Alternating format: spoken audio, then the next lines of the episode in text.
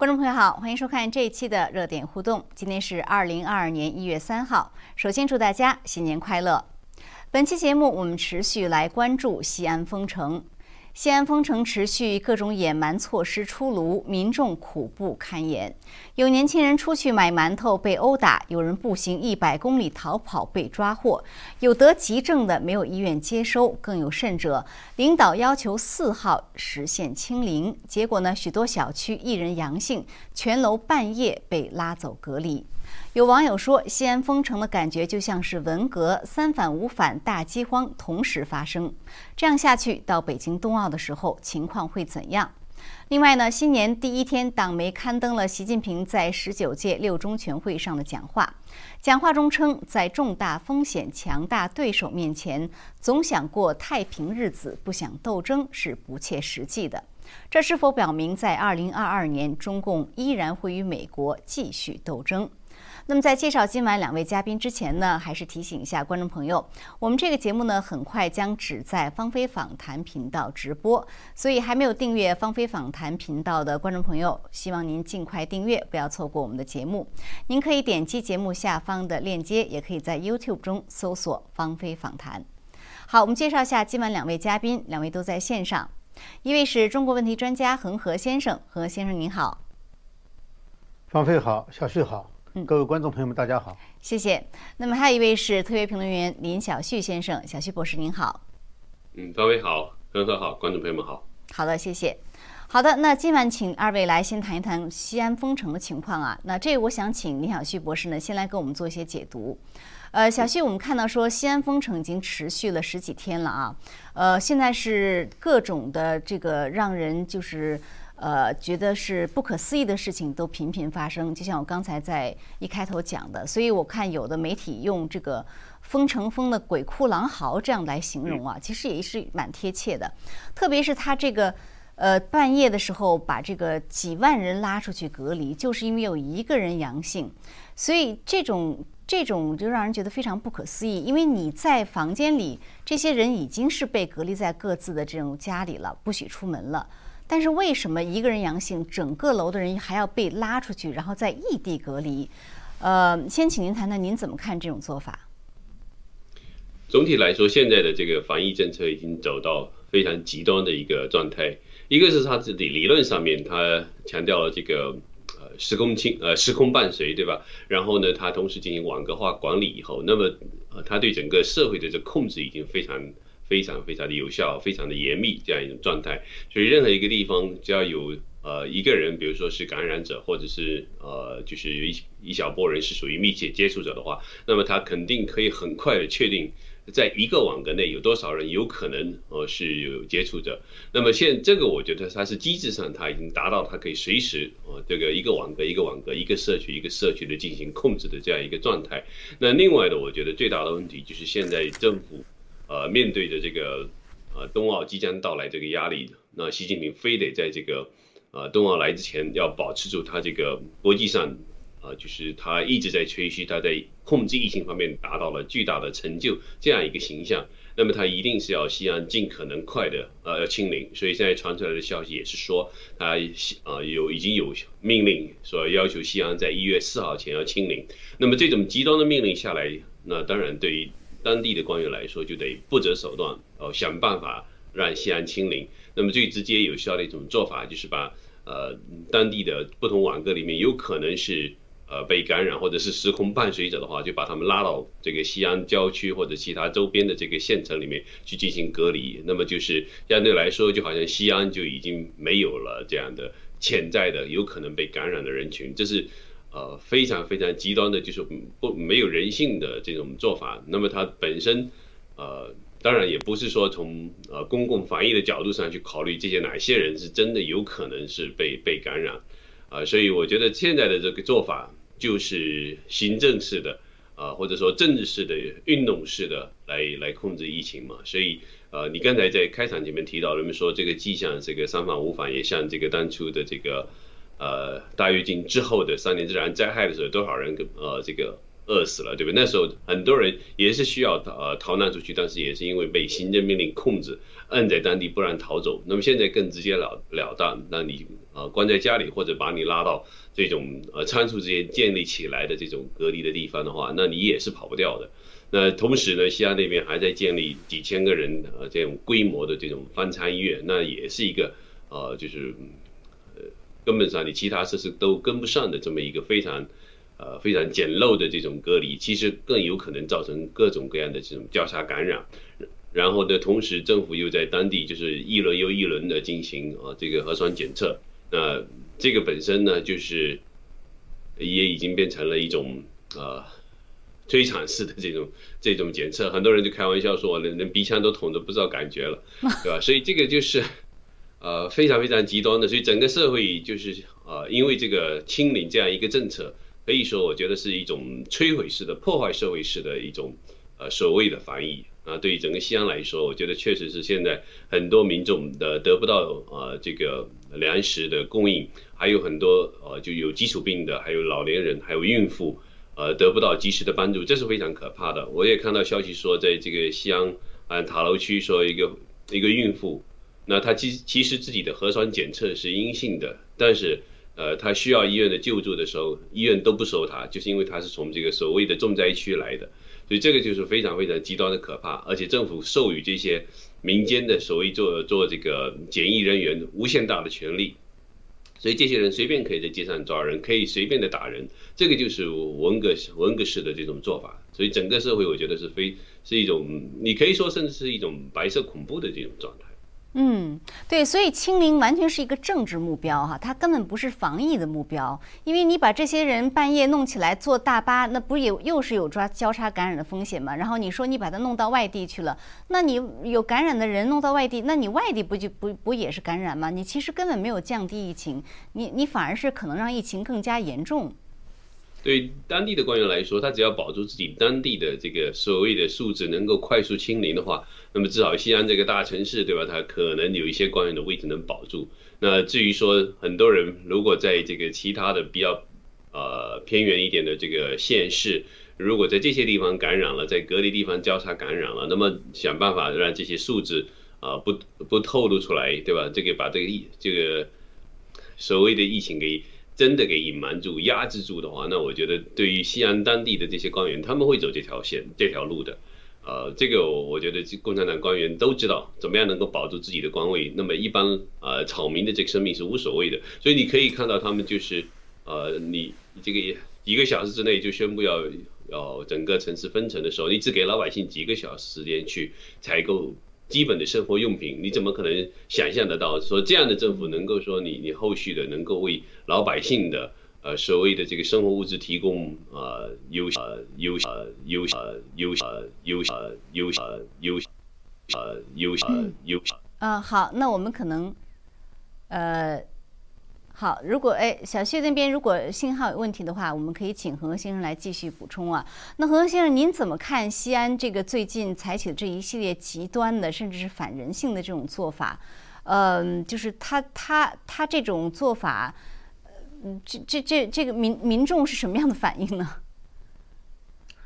呃，他这个做法呢，其实呃，从整体上来看哈，它不是西安一个地方的做法，这实际上是来自最高层的指示。就说，比如说，最高层就是你一定要清零，而且呢不存在说和病毒共存的问题。那么这种清零的这个做法呢，它这个呃要求之下呢，到了底下，它就会形成一套这种就是维稳式的管理方式。那么这种维理维稳式的公这个管理方式呢，中共的官员是非常熟悉的，而且是驾轻就熟。嗯，但是呢，他是不叫不惜一切代价。那问题呢，就是西安的。民众呢，这次成了代价了，就是说，他每次当他完成这，当把它当做一个政治任务来完成，必须完成的时候呢，那民众就成了这个代价。呃，这一点呢，其实你可以比较两年前武汉的这个封城，就是武汉封城所发生的，比如说这个呃供应层问题啊，呃跟不上啊，有人就呃饿得不行啊，甚至有饿死的，就这种情况，这次在西安又重现了。也就是说，就是在。保证民生这个方面，就是即使在采采取极端措施的情况下，呃，两年了，这个保障民生，就是不要让民众的损失这么大，呃，仍然没有做到。也就是说，他们在这两年当中，在这方面没有任何进步，没有采取任何措施，呃，而且这次甚至有的人说比武汉当年还要厉害。是。呃，那么这种这种做法呢，其实是是一种新的管理方法。就这种管理方法呢，呃，它其实在这个。就是呃，其实在这个呃，就是很多网民啊，在谈到这个事情的时候呢，其实也考虑到了这一点，就是说，他这个，呃，他这个他这个所谓不惜一切代价哈，呃，然后做的这个所有的事情啊，都是可以被容忍的，就是说，它不存在一个法律约束的问题，或者是某一个执法机构的权限问题，就是说，这个这任何任何一个在这个。过程当中执行这个命令的哈，他都有无限的权利，所以这是一次权力的这个高度集中的一次应用的方式。呃，大家可以看到，就是它实际上这个有一点像什么呢？有一点像战争时期，战争时期的这个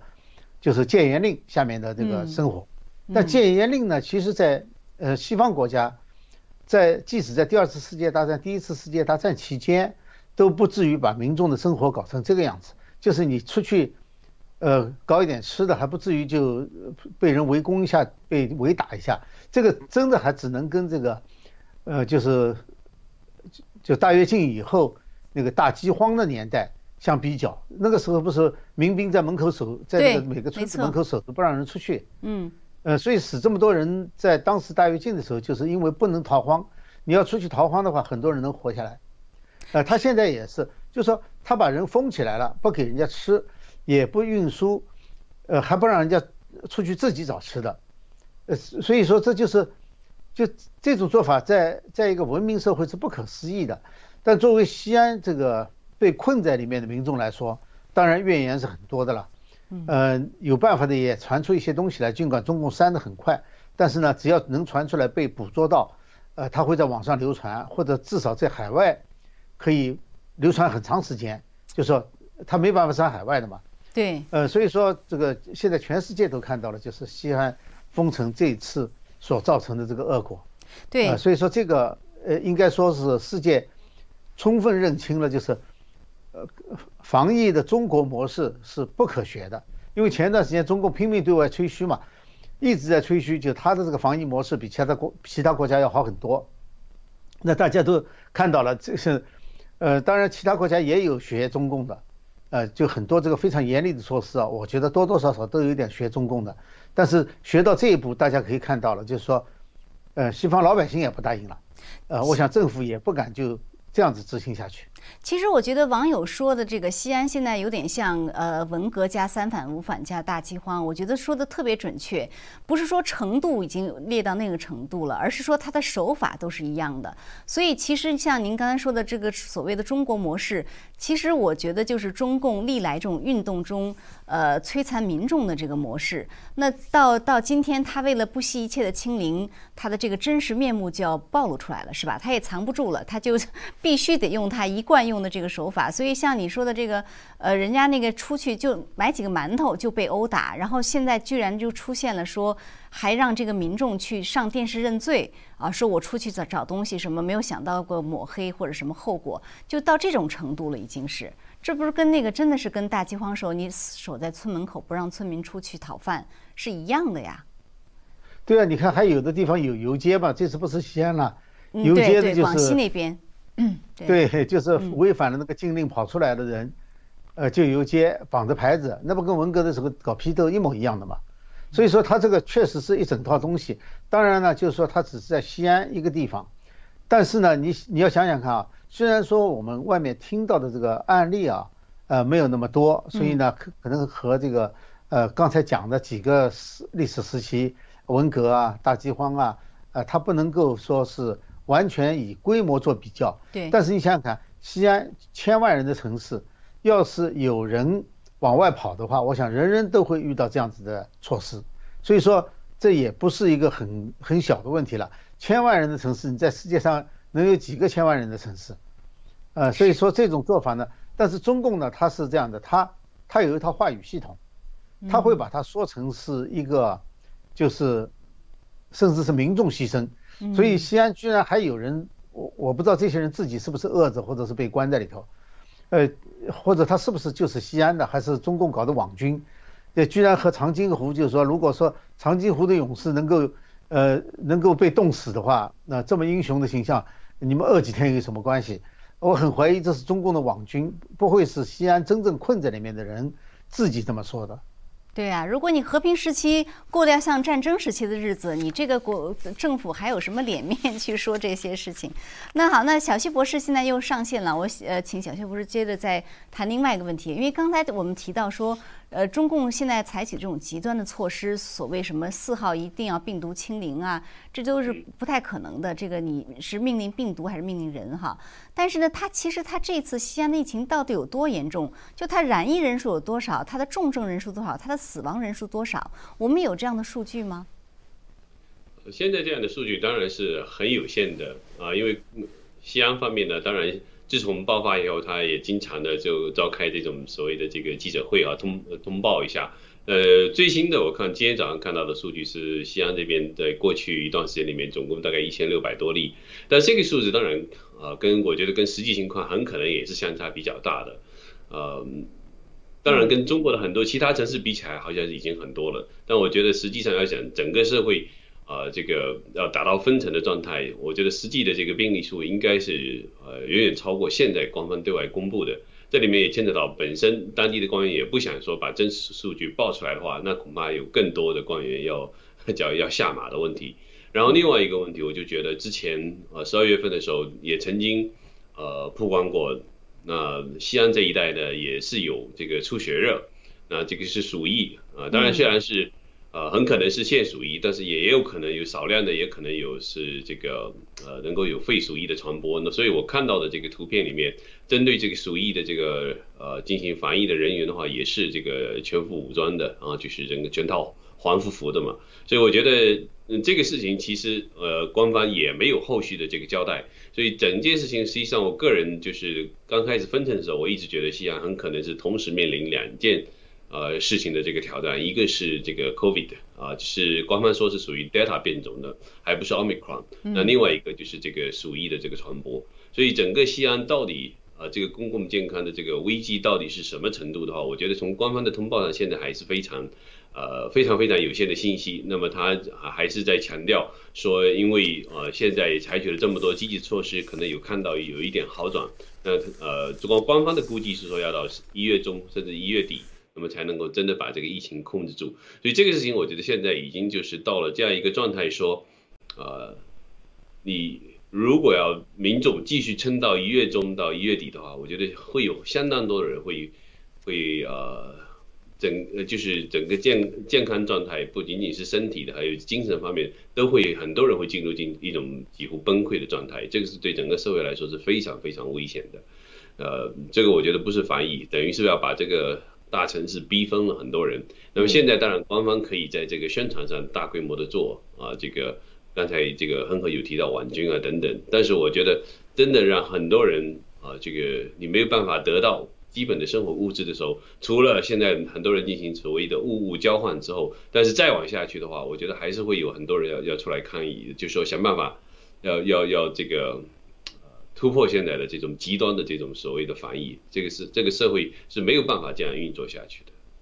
对，因为像他现在隔离，因为他隔离地点不够，有的人甚至被拉到什么看守所，呃呃去去隔离，呃，那你说你很多很多时候这个呃说是一千多万的人，如果长期这样的下去的话，你说你配送食物，你根本配送不过来的，所以这中间呢。呃，即使有的人有食物，也有越来越多的人会面临这样没有食物的情况啊。所以您觉得就是？我觉得就是现在一个大的问题就是说，呃，因为中共长期的这种洗脑，所以很多人其实不知不觉已经接受了官方的这套防疫的这个思路啊，就是刚才你们提到的这种战争的思路，还有所谓清零的思路，就好像要把这个病毒彻底消灭掉。哦，我觉得这个是非常荒唐的一件事情啊！这个在国际社会上没有人说我们要。战胜 Delta 变这个变种，对吧？那更何况现在 Omicron 变种也出来了，西安到底有没有 Omicron 变种还根本就不知道。那国际社会都是现在知道，就是呃，只要这样的呃病毒变种的话，没有带来过大的这个医院的负担，没有带来这个重症率啊巨大的攀升的话，那整个社会是可以有效的调动资源，在这个呃公共呃医疗体系能够有效的控制住疫情就可以了，不是需要像中国这样的极端的所谓整个呃没有任何人感染零这个要彻底清零，这个时候。非常荒唐的、非常不科学的一件事情，只不过是中国的老百姓不知不觉在接近两年多的这个时间里面，已经被中共洗脑了，相当厉害。所以很多人真的还觉得中国政府这个控制疫情做得非常好，我们这个呃案案例非常少啊，确诊的案例非常少啊等等。实际上很多地方的这个数字都是不告诉老百姓的，西安的实际情况老百姓也是不知道的。所以我觉得是整个社会的进入一种非常荒谬的一个状态。对所谓的中共的这个抗疫模式，什么清零政策成功，成功不成功你也不知道。我记我觉得那个说到数字啊，我就很快问一下，正好这几天那个福布斯杂志上有一篇深度的报道，呃，他呢他的就是说呢，中共的这种对于新冠病毒的死亡人数，呃，是大大的低报啊，呃，然后我看了一下，我觉得特别的让我震惊是说他这个。相差程度如此之大，他说这个美国迄今死亡的人数是八十二万五千，然后他说中国报了多少呢？官方报的是四千六百三十六人死亡，啊，就是这两年全中国四千六百三十六人死亡，而这四千六百三十六人中间呢，有呃三千八百六十九人是呃二零零二零年初三个月在武汉死的，那么然后武汉以外河北死亡人数是六百四十三人。呃，那么也就是说，把这两个数字刨去之后呢，全中国这两年的死亡人数是一百二十四人。这个数字，我觉得，呃，一百二十四人啊，这两年在全中国。所以文章说呢，中共不是低报数据的问题，是他根本不报，或者他操纵数据问题。所以你怎么能从这些数据来知道中共的抗防疫模式到底是不是成功呢？对，这个数字是根本不可能，呃，是真的啊。那这样的这数字，你等于说。呃，在中国根本就没有疫情，对吧？就是说，呃，这个在全球肆虐的，不管是阿尔法、贝塔还是德尔塔等等，对吧？带来那么多国家，呃，这么大人数的这个死亡，这样的一个非常厉害的病毒，对于中国来说，就突然间变得非常温柔啊，就根本就不至于呃带来多大的这个死亡，连重症的这个数字，官方到现在都都隐瞒，对吧？有多少重症他也没有对外公布，是对吧？然后这个死亡率就是使劲压低，因为为各地都在压低的数字，各地都知道这个死亡的数字是跟自己的乌纱帽直接相关的，所以当然不报了。你你其他你这么大武汉，因为关键是在武汉的时候有多少人死亡，这个已经是很明确的，所有人心知肚明都知道官方在隐瞒的数字。那你这个是一个非常非常坏的一个例子，所以武汉能这么做，那当各地其他各地干嘛不这么做呢？所以这个就延续两年下来，各地都持续撒谎。那么呃，只不过说。呃，一旦有什么突发的时候，就开始全民做这个核酸检测，顺顺便捞一捞一把，对吧？再宰一批韭菜，那么就这么干，就这么就这么呃维系下来了。所以这个事情就是我刚才说，整个社会实际上是一种非常荒谬的状态。嗯，是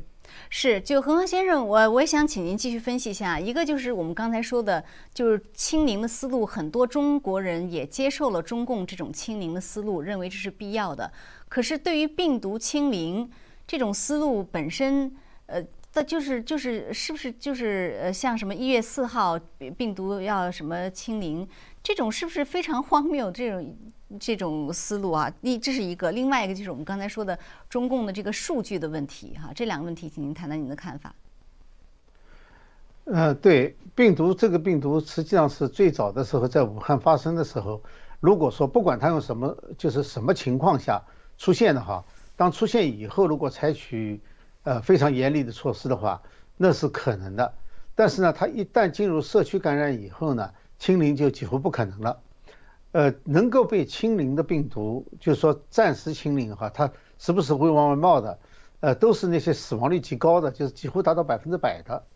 这种病毒。你像伊波拉这种病毒，它才能够清零，因为它这个病人死了以后，它已经来不及。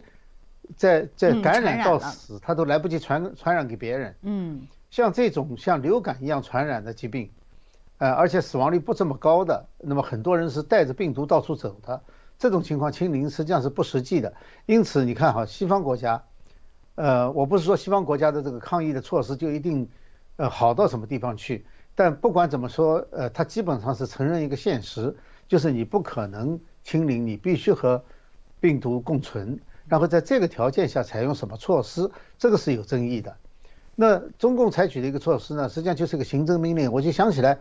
你想想看，当年毛泽东时期，这个大跃进的时候有干过一件事情，消灭麻雀，大家记得吧？对。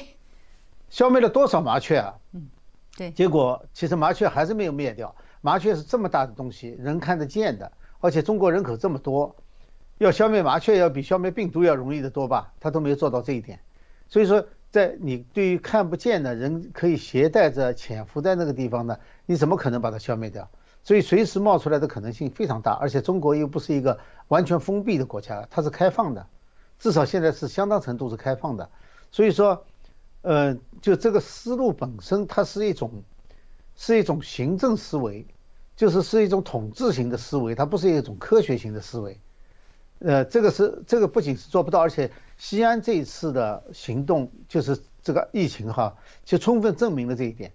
就是他们实际上采取措施比较早，而且呢也撤职了一些官员，包括这个有一个区的区长，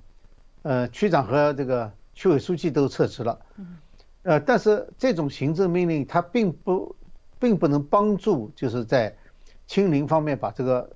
呃疫情控疫情消灭掉。对，所以他现在采取的措施就是，只要排除在西安范围之内就可以了。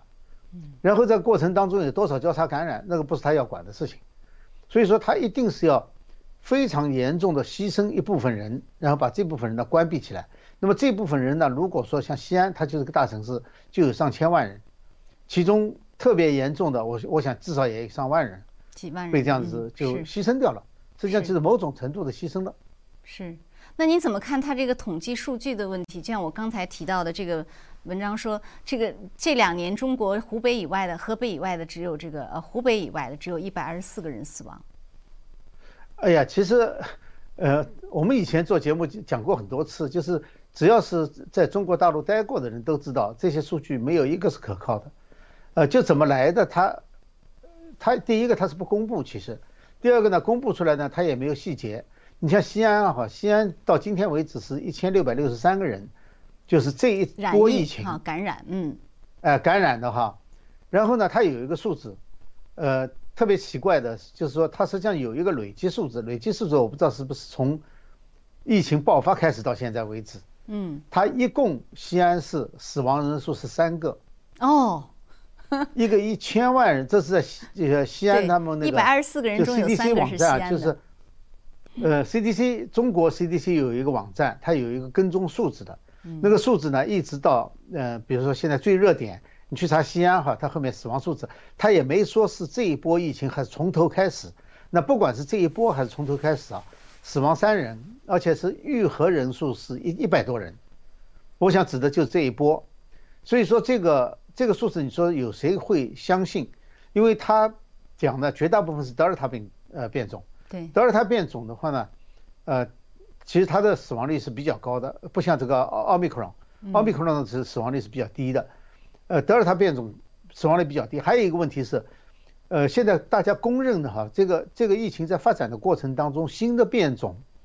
其实造成的这个死亡率不会比最初的时候更严重。嗯。就是说。随着这个疫情的扩展以后哈，整个病毒的这个毒性啊是应该是总的趋势是下降的，当然它有时候出现一个新的变种，然后又上升，但总的趋势是下下降的。我们看当年在武汉的时候，像李文亮，李文亮就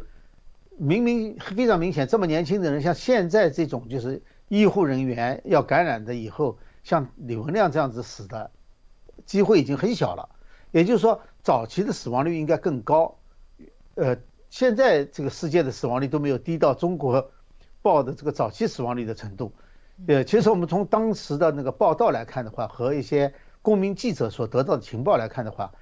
呃，实际上当时武汉的死亡率是非常高的，就是说在感染病症当中死亡率很高的。所以他现在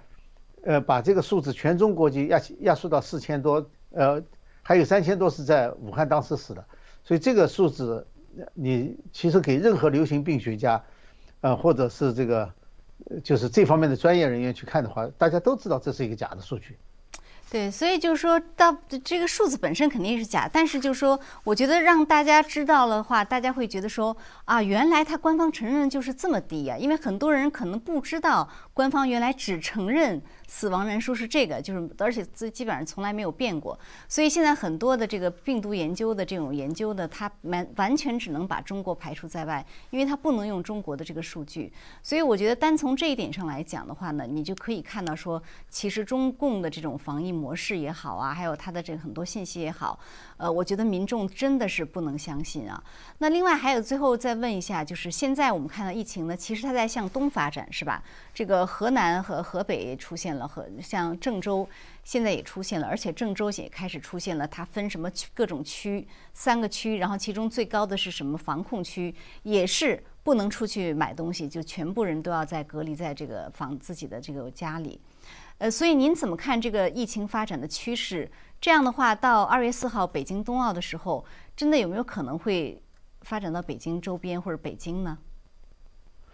呃，现在呃趋势是在向东发展，那么北当然北京还更北面一点了，嗯，呃，至少现在到了河南，呃，豫州啊、郑州啊，呃，豫州是一个比较小县级市了，呃，都已经比较严重了，嗯，那么从这些官僚处理方式来看的话，我觉得对疫情的这个控制啊是没有特别大的帮助的，呃，因为官员现在主要的是能够应付上面。其实你可以看哈，他们真正采取的科学措施啊，几乎是没有的。那么都在干什么呢？你比如说这个运菜，呃，他弄人链去传递，明明可以开车开进去的，他要用人链去传递。还有一个什么地方，呃，据说是不让汽车，呃，就是这个机动车辆不能上街了，用用这个马帮去驮这个物资。呃，也没有，当然那个所说的那个城市出来澄清了，说没有这件事情。但是人们确实是看到马帮背着东西在跑，也就是说这种那个作秀啊，他对这个控制疫情实际上是没有办法没有办法的。他只要说是在表面上弄光滑了就可以了，所以对上面呢能够瞒住了，或者是按照他的字面上要求，比如说西安必须清零，然后下一步呢是郑州必须不能扩散，所以说呢他所有的功夫呢都下在那个地方，因此呢真正的这个疫情的扩散呢，其实他现在是没有什么办法的。嗯，因为这个，我我们也知道那个科兴疫苗嘛，实际上对这个新变种病毒它几乎是没有什么用的。对对。因此因此在这之前，就是说所谓这个，他接种疫苗接种了多少次了？呃，全中国接种疫苗到现在为止是二十，我就不知道怎么这么高的二十八亿支。哦，二十八亿。打了二十八亿剂疫苗了。每个人平均两到三支。绝绝大部分人口已经打过两支以上了。嗯嗯嗯。但是呢，显然这个跟海外是一样的，就是打了两剂疫苗似乎是没有什么用。呃，对德尔塔还有点用，对奥密克戎就更没有用了。呃，所以我想中中共现在所采取的措施，它并不能够阻止病毒的扩散，它只能阻止这个，就是在那个词汇意义上的那个把它控制住。而不是说真正的把这个疫情控制住，因此对于北京冬奥来说的话，我觉得是一个将面临这个非常大的考验。有点有点悬，是呃，小旭博士也请您很快讲一下，您您怎么看这个疫情发展的趋势？我觉得北京现在传出来的消息是说，呃，现在外地到北京的话，如果你被隔离的话，要五十六天，所以我。呃，我觉得实际上北京的策略就是说，不管是谁有可能被感染的话呢，你是属于密接啊或怎么样的，如果把你拉去隔离的话，他就要把你关起来，关到这个冬奥会结束再让你出来，基本上就这个策略。哦。什么？你你说哪有什么根据说是五十六天呃隔离的，对不对？所以他基本上这就是行政做法嘛。所以我觉得呃，对于北京来说，他已经铁了心了，所以不在乎说。北京最后实际有多大的疫情，他反正就是把人关起来，你只要有可能关几万人也没问题，对吧？大不了就拉到河北周边去，他一样可以这么做。那么至于其他的城市的话，你呃不断的会会有这些疫情出来，其实反过来也是说明中国的现在所谓清零政策对于控制病毒来说是没有用的，呃，然后中国也没有其他的办法，因为刚才恒河提到的疫苗不管用，然后中国也没有特别有效的就是其他的这个控制啊这个疫情的药物，对吧？所以我觉得，对于中共官员来说，他现在就是已已经就上了这条道了，就是一定要行政清零，那么所有的这些官员做的事情就是要行政清零。至于说实际疫情到底怎么样，死多少人，那么各地即使出现了情况，到时候呃少报瞒报就就能够保住自己官位就可以了。所以我觉得就是中国老百姓是比较惨的，在这样一个情况下，呃政府呃为了自己的这个政治目的的话，他不会考虑老百姓会有多大牺牲，对吧？那呃。饿死是是当然很极端一点，但是把你饿得皮包骨头，这是肯定可以做得到的。对，但是我觉得就是中共也面临一个复杂的局面啊，就是如果万一这些运动员到你这边来，很多人呃感染了怎么办？那如果很多运动员在这过程中被测试成阳性，你不能把运动员拉到监狱看守所去隔离吧？所以这个这个，而且他也不能隐瞒。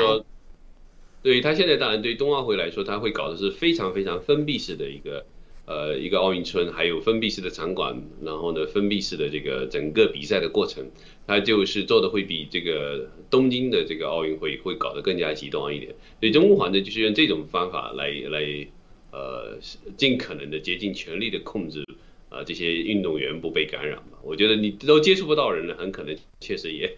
很难感染。所以就不管怎么样，中共官员会会这么做。但我对他们来说，我觉得更。更大的担忧是，如果有一些运动员在这个比赛的场合表达出各种对中国人权的抗议的话，这对中国来说其实可能是更大的威胁。出现疫情，然后对他来说很简单，把这个人拉走了，或者跟就是去治疗啊等等，这个对于中国来说反而是很简单的事情。而人权抗议方面的事情，中共才觉得是最丢脸、最无法无法处理的事情。嗯，是，所以外界也说北京冬奥面临着多方的考验啊。那最后一点时间再问一下恒河先生，就是呃，我们很快说一下习近平的这个最新的新年的讲话啊。他不是他新年讲话，是他新年的时候，党媒就是《求是》杂志刊登了一篇他在十一月的时候，呃，在六中全会上的讲话。然后他的这个中心呢，意思就是说呢，是要在重大风险、呃重强大的对手面前。呃，说总想过太平日子，不想斗争是不切实际的。这话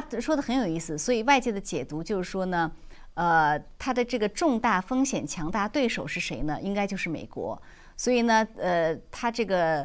嗯，持续斗争的对象也是美国。呃，我不知道您怎么解读他这个话。他这个他在六中全会第二次全体会议上的一个讲话，呃，从表面上看呢，是对这个。那个就是第三个决议的一个解释，但实际上呢，我看到的是一个杀气腾腾。嗯，呃，就就是中呃严格的说呢，这已经是对邓小平的这个呃这个就是改革开放啊，呃对外开放的这个政策的一个基本上是一个否定了。就是说他那个杀气呢，其实是对内对外两个部分的。哦，我们可以看明显的看到有毛泽东的呃这个战略思想在里头。就是第一个呢，他是把这个朝鲜战争拿出来了。朝鲜战争拿出来，就是认为当时把国内打烂了。这他认为毛泽东当时是一个正确的策略，就是宁可把国内都打烂了，呃，也要要也要打这场这个朝鲜战争。所以他现在就改变了，就是邓小平时期一个最基本的策略，就是和美国搞好关系，然后借美国的这个东风，来就是借美国的这个西风啊。他他他的意思，不要说是现在也宁肯把国内都打烂了，也要去跟美国干吧？对，现在问题就在于他的整个斗争方向是指向美国的，所以说这就和过去整个从一九八零年开始的中国的改革开放完全背道而驰了。就是说他现在是对美国是要斗争，这就回到毛泽东刚刚建政的时候那一系列的措施，一直到一九七到七七十年代初的时候。呃，为了反对苏联和美国搞好关系，这一段时间的这个策略，现在就是从他这个讲话哈，这个当中可以看出来，对外他就是斗争，而且不惜中国人民付出代价，因为当时志愿军死了，死伤是一百万人，死伤一百万人，最后只是保住了原来的三八线。其实三八线最早的时候就是战争开始就是北方要越过三八线嘛，对，这是一个问题。第二个问题，其实很多人还没不呃考虑到，就是对内的问题。就对内，他重新拿出来毛泽东当时在进这个北京之前啊，所谈的就是怎么样保住这个政权，怎么样让这个政权就是不会自己的消亡掉。所以毛泽东呢，当时提出来呢，就是说要让人民来监督政府，呃，后来呢，毛泽东其实就是一个继续革命的学说，继续革命来保证共产党不至于变成执政党以后腐败下去，就像历代的王朝被灭掉一样。那现在呢，在这个讲话里面呢，他提到了对内的另外一个做法，他叫自我革命。好，这和毛泽东继续革命几乎是异曲同工。也就是说，他不仅对外要斗争，对内也是斗争。就这篇通篇哈，它的中心就是斗争哲学。所以这个是很恐怖的一件事情。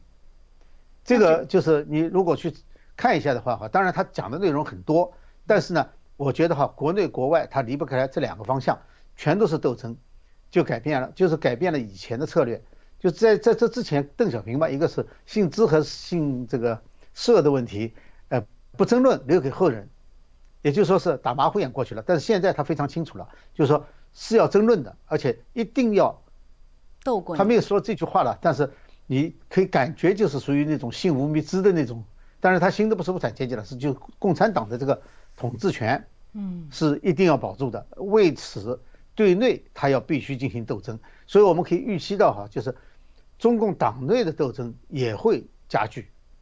这个也是说这个就是是是一个基本策略，就是能不能做下去哈，啊，当然是另外一回事情，但是至少在这篇讲话当中，我们已经看到了对内对外哈都是在亮刀子了，嗯。好，那小谢博士，您怎么看这样一篇文章？他他这样的一个讲话，它预示着二零二二年这个美中关系的走向会是什么样呢？很快，大概两分钟，嗯，三分钟。哦，对，我觉得呃，大家都说二零二一年中美关系已经呃降到一个历史的最低点，那我觉得二零二二年可能还会持续再往下降，因为跟我也很同意刚才王恒河的分析。那么呃，习近平在整个对外方面的话，我觉得仍然还会呃要。进一步展示他要改变整个世界秩序的这样一种做法。那么，当然，我觉得有几个重要的关注点，一个是啊台湾问题。那么，习习近平很可能还会继续打台湾的牌。那虽然有有可能在二零二二年的话，他不会直接呃就是攻占台湾啊这些，还做不到这一步。但是他台湾牌肯定是会持续打，还会持续的骚扰台湾。那么，使得整个区域、整个印太地区的这个局势仍然处在不断呃这个。呃，越来越紧张的一个状态吧，我觉得这个肯定会持持续的。然后同时呢，我觉得中共跟这个呃其他的这个邪恶轴心，包括伊朗、塔利班，还有这个呃北朝鲜方面的这个进一步的合作，这个还会继续加强。而且呃，最近这个伊朗方面得到中共的更多的这个呃呃就是。无人机各方面的技术的支持，所以伊朗也不断的用无人机改变整个中东的一些局势啊，这个攻击啊沙特啊等等。那么中共我觉得会进一步在国际上面就是呃扶持这些他的这个小兄弟，我觉得这个也会带来整个国际局势的更多的这个紧张。然后啊在呃在美国方面呢，我觉得还有一点，他就是除了跟呃这个拜登政府进一步的这种呃。呃，激你可以用拜登政府的词叫激烈竞争。那同时，他还在这个州一级的政府还会做更多的努努力。有美国有很多州一级的官员不断的跟被被中共的这个呃各种各样的影响吧，呃，就是他的渗透成为他的这个说客啊等等，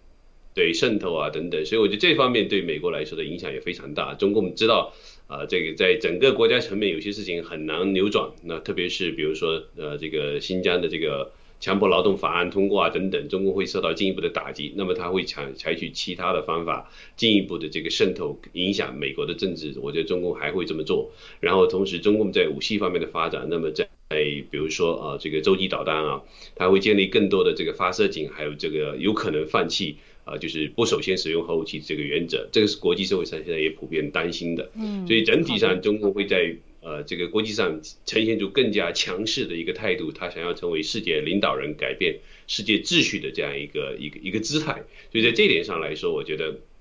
呃，他会使整个国际呃上对呃上对呃上对呃上对呃上对。嗯，好，那非常感谢啊呃呃小薛博士解读，嗯，这个也感谢恒恒先生解读。节目时间正好也到了，呃，我们也感谢观众朋友收看，还是下次节目再见。